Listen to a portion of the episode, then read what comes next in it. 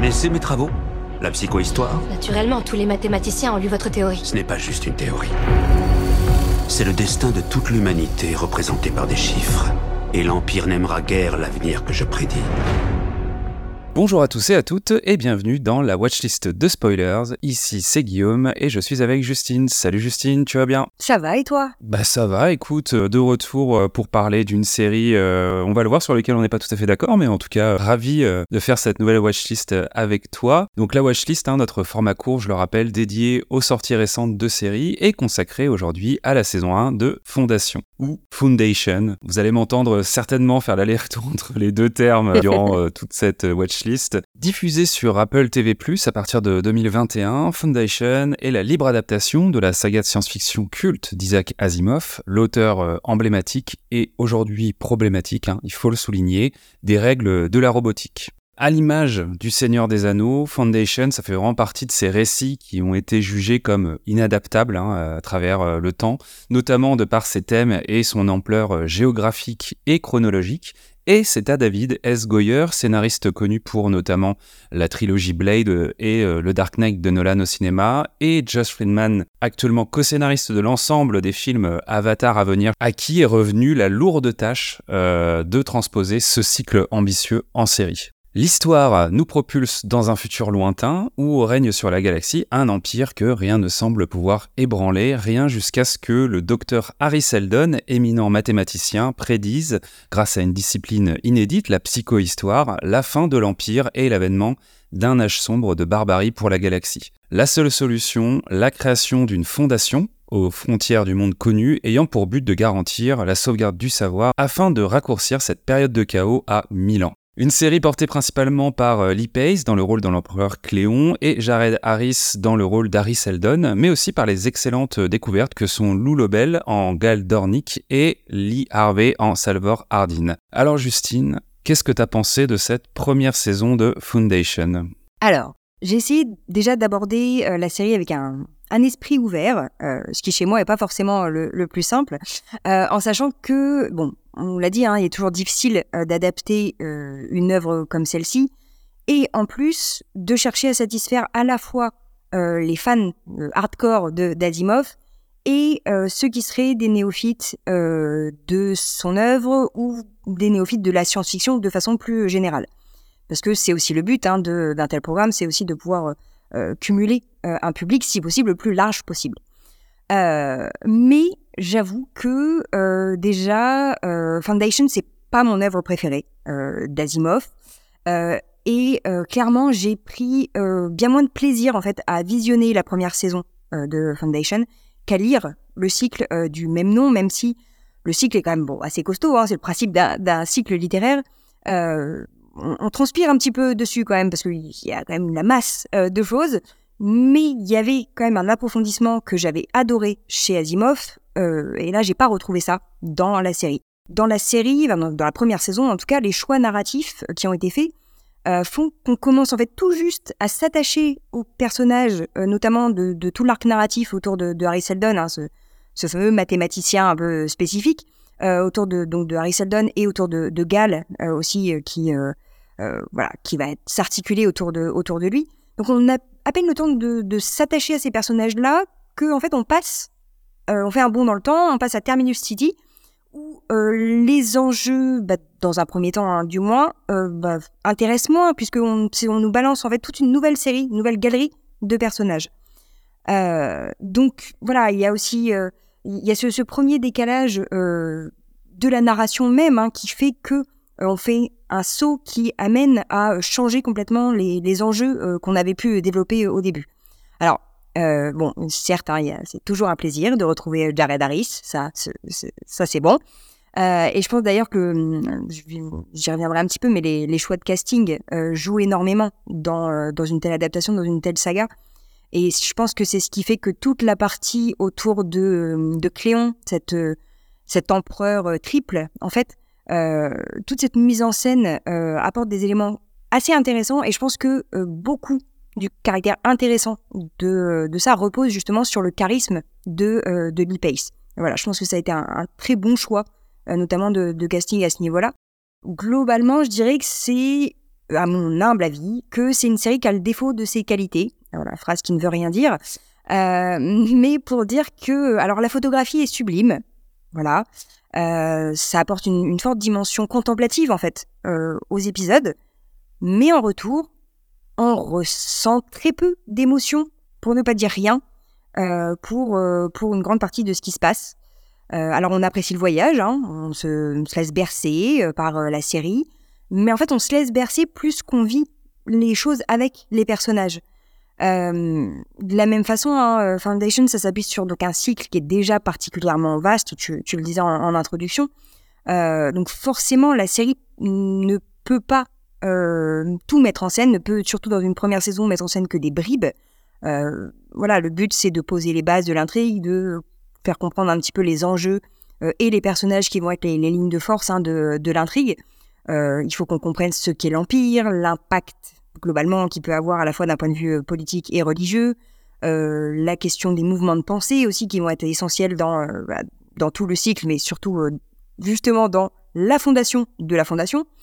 Donc voilà, donc on a tous ces éléments là à mettre en place, mais ce qui fait qu'on passe vite sur certains éléments qui auraient eu énormément de potentiel parce qu'on le voit dans le texte, mais ce qui fait que en peu d'épisodes, on aborde déjà des aspects extrêmement variés du cycle d'Asimov qui, bah, de fait, reste en grande partie, à mon goût, en tout cas, superficielle.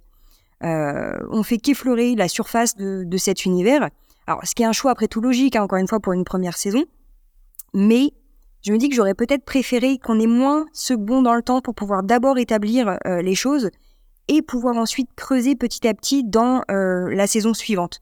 Alors après, c'est aussi des choix, euh, des choix non seulement de la narration, mais des choix marketing. Hein voilà, c'est l'idée, c'est foundation. Donc si dans la première saison on met pas, on n'évoque pas, on met pas en place cette fondation, ça vaut peut-être pas le coup. Donc il y a peut-être aussi cette cette raison-là.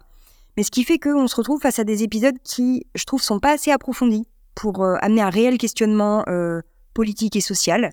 Euh, alors qu'entre Terminus City et la relation de l'Empire aux autres territoires, il y aurait clairement un, énorme potentiel. Tout ce qui est réflexion philosophique, hein, notamment sur la, question de la triple figure unifiée de, de l'empereur, hein, Brother Dawn, Day and Dusk, avec toute la symbolique en plus que ça représente, c'est un tout petit peu plus développé, mais le fait qu'on ait justement cette temporalité étendue avec des personnages qui ne bougent pas, parce qu'on a les mêmes, le même interprète, hein, forcément, pour jouer pour jouer ce rôle qui, qui évolue. Bah, le fait qu'on ait tout ça, je trouve que du coup c'est insuffisamment exploité pour pouvoir euh, creuser ces questions d'identité et alors d'évolution ou de non-évolution euh, des, euh, des ou du personnage. Alors ça dépend comment on veut voir les choses. Euh, donc voilà, je trouve que réflexion politique pas assez, réflexion philosophique pas assez, et pour moi, on n'est pas non plus suffisamment investi dans le parcours euh, des différents protagonistes pour vraiment ressentir les choses avec eux.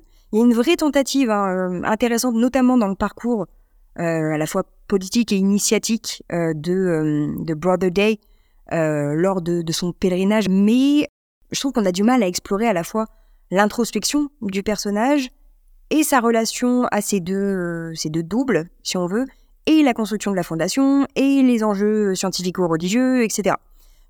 Voilà, il y a tous ces aspects-là. Et dernier point euh, pour moi, je trouve que le casting est assez inégal. Euh, alors j'ai beaucoup aimé l'interprétation euh, apportée au personnage de, de d'Eto, enfin ce, robot humanoïde hein, qui sert l'empereur. Voilà, on va résumer ça très brièvement. J'aurais aussi beaucoup aimé que la première saison approfondisse un peu plus la figure de, Salvador Hardin, la, garde hein, de, de, Terminus City, même si, bon, voilà, ça va être a priori un peu plus développé dans la saison 2. Voilà, à la limite, j'aurais préféré que le personnage n'apparaisse pas dans la première saison et qu'on puisse vraiment l'approfondir et la découvrir euh, dans, euh, dans la saison 2. Donc bref, j'ai apprécié globalement la première saison, mais bah, tu vois, sans plus, euh, clairement, hein, je suis restée un peu sur ma faim du point de vue de l'approfondissement de l'intrigue. Alors ce qui est proposé, c'est généralement fait avec avec élégance. Hein, j'ai pas détesté, mais j'ai pas vécu avec les personnages. Très peu ressent, ressenti quoi que ce soit. Voilà, de pendant pendant la saison. Globalement, hein, c'est un avis donc comme tu vois un peu mitigé, c'est le moins qu'on puisse dire.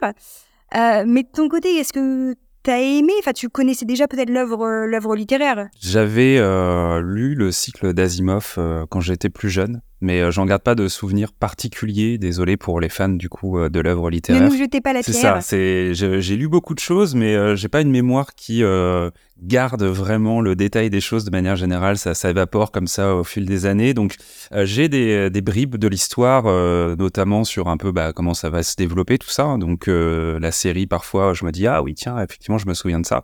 Mais globalement, j'avais pas d'attente particulière sur cette adaptation. Je me disais pas, ah, j'espère qu'ils vont respecter tel ou tel caractère ou telle ou telle représentation. Euh, et d'ailleurs, j'ai mis du temps à avoir envie de regarder la série, tout simplement. Je, je sais même pas trop pourquoi.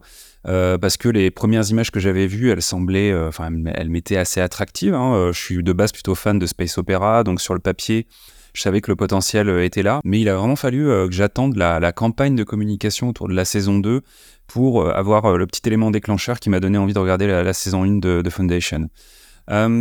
Alors, je le disais en intro, euh, on a qu'on allait avoir un avis qui était euh, différent. En fait, en vrai, on a un avis qui est assez proche. C'est juste que peut-être on peut le décrire comme euh, le verre à moitié vide et le verre à moitié plein, dans le sens où, au final, moi, je suis assez d'accord avec tout ce que tu viens de dire, mais je le verrai, mais je le, j'en ai un ressenti plutôt positif à la fin, quoi. C'est-à-dire que j'ai plutôt apprécié cette saison 1.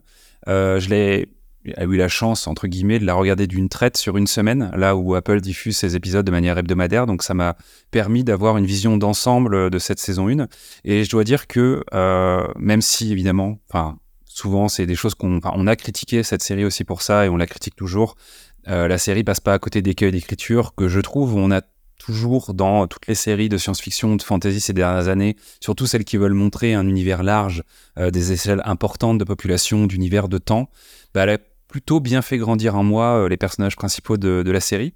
Tu l'as évoqué, mais euh, c'est vrai que j'ai particulièrement apprécié toute l'idée autour de la dynastie des Cléons et euh, Lee Pace en particulier, même si euh, Terrence Mann en Brother Dusk m'a bien plu aussi. Je trouve qu'il a des scènes qui sont pour le coup parfois assez touchantes. il y a un vrai relief à son personnage qui est à la fois plus brutal et en même temps plus euh, prisonnier quelque part de euh, la destinée de, de, de, de cette dynastie. et tout ce qui entoure ces trois personnages, je trouvais assez bien vu. Il y a certaines subtilités qui font que chacune des itérations de Cléon n'est pas tout à fait la même que la précédente. Et malgré le changement d'âge qui parfois s'opère d'un épisode à l'autre, on retrouve certains traits de caractère. Je trouvais ça euh, assez efficace.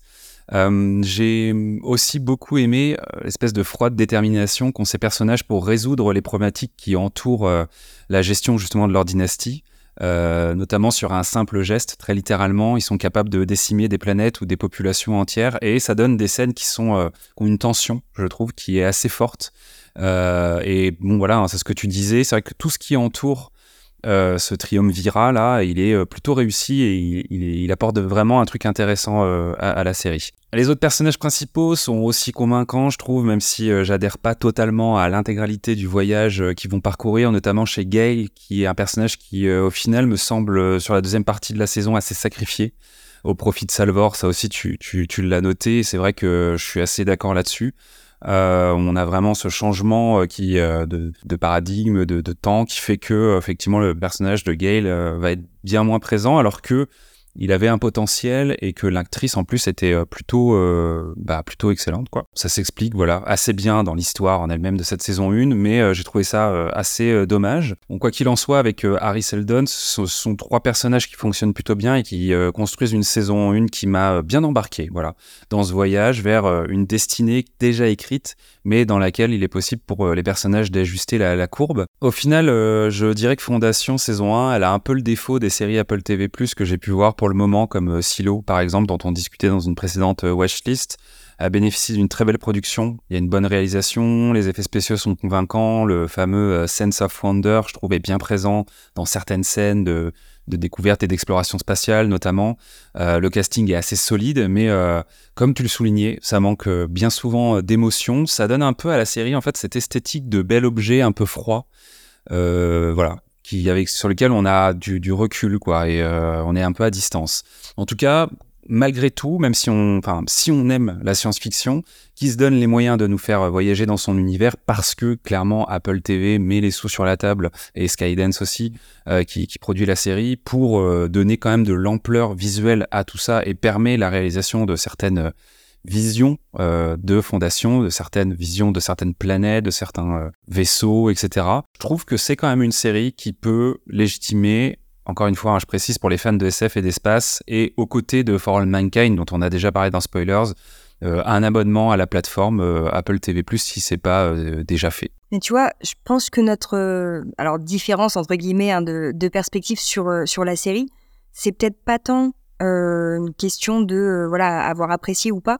C'est que moi j'ai regardé la série quand elle est elle a été diffusée pour la première fois, donc avec épisode un par un, etc. Et donc clairement moi ça a eu le temps de décanter depuis plusieurs mois, tandis que toi t'es encore voilà c'est encore frais dans ta tête et euh, je comprends hein, qu'il y euh, voilà, ce, ce côté euh, émerveillement parce que voilà, il y a des très bonnes choses et en plus on voit qu'il y a eu de la qualité hein, dans le dans l'écriture, dans la réalisation.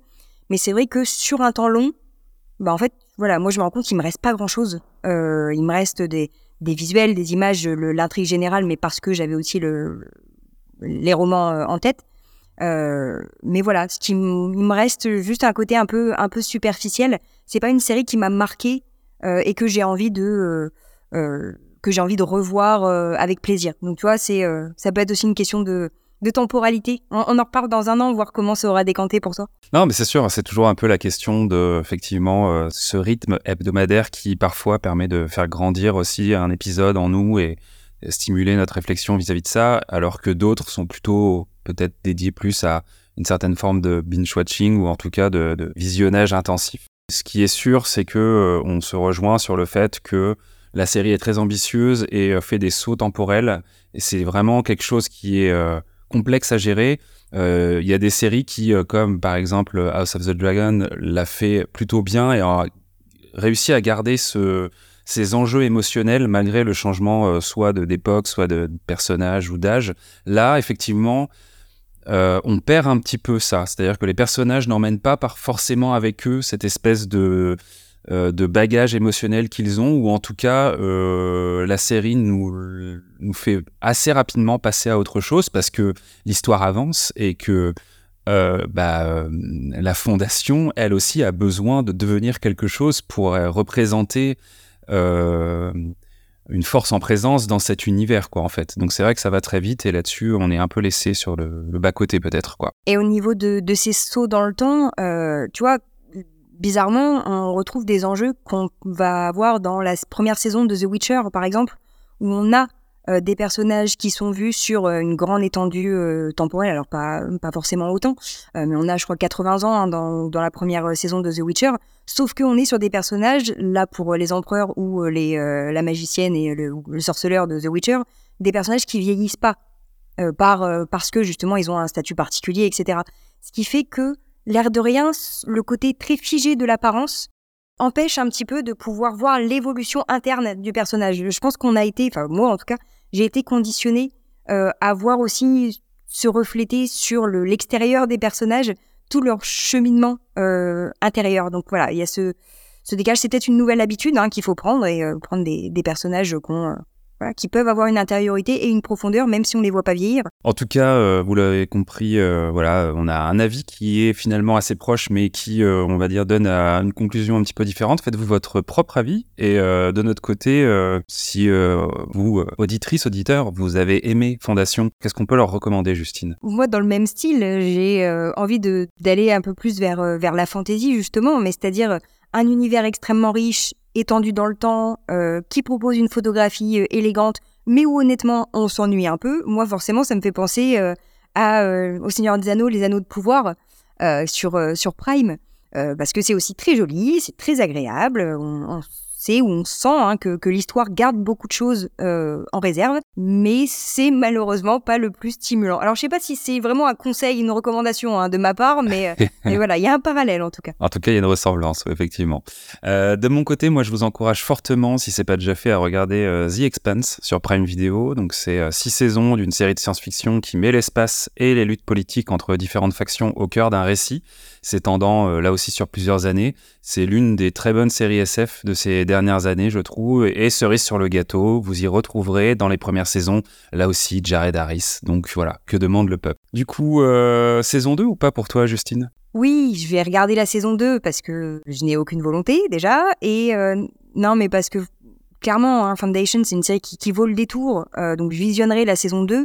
Mais bah, j'avoue que j'y vais en fait sans véritable excitation. Et d'ailleurs, au moment où on parle, ça a débuté, la saison 2 a débuté et j'ai pas encore pris le temps de regarder les, les, premiers épisodes. Mais bon, pour toi, je suppose que du coup, c'est plus un, plus grand oui pour la saison 2 Oui, comme je le disais, j'ai pu regarder la saison 1 d'une traite, donc je suis effectivement fin prêt pour commencer la saison 2. Euh, j'ai assez envie de voir en effet si Fondation confirme euh, voire améliore ses intentions ou pas. Je pense que ça va être une saison euh, importante et d'ailleurs euh, Apple a beaucoup communiqué dessus donc euh, c'est pas tout à fait anodin. Merci à tous et à toutes de votre écoute. N'hésitez pas à vous abonner à l'émission Spoilers sur votre fournisseur préféré de podcast et à nous mettre 5 étoiles et un petit commentaire si vous en avez l'envie. C'est clairement la meilleure manière de nous soutenir actuellement. Merci à celles et à ceux qui l'ont déjà fait et à bientôt pour de nouvelles watchlists. Salut Justine. Salut, à bientôt. Après la chute, lorsque la civilisation renaîtra de ses cendres, les générations futures auront un socle sur lequel tout reconstruire. Une fondation. Notre rôle est de préserver chacun des trésors les plus essentiels de toute la galaxie. Ce qui restera dans les mémoires ou tombera dans l'oubli.